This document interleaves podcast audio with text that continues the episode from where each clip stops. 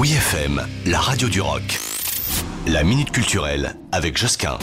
L'Urban Week is back in town et il propose à nouveau du graph en live grâce à la présence de 12 street artistes, mais aussi des concerts, des DJ sets, des sports urbains et des sports de glisse, un marché des créateurs pour repartir avec de belles œuvres comme ça à accrocher chez soi ou encore même un playground et des food trucks pour ne pas mourir de faim.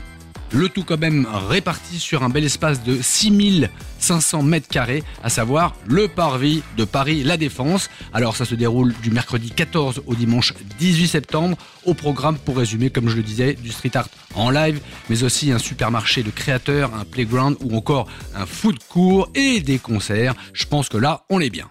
Retrouvez la minute culturelle sur wifm.fr.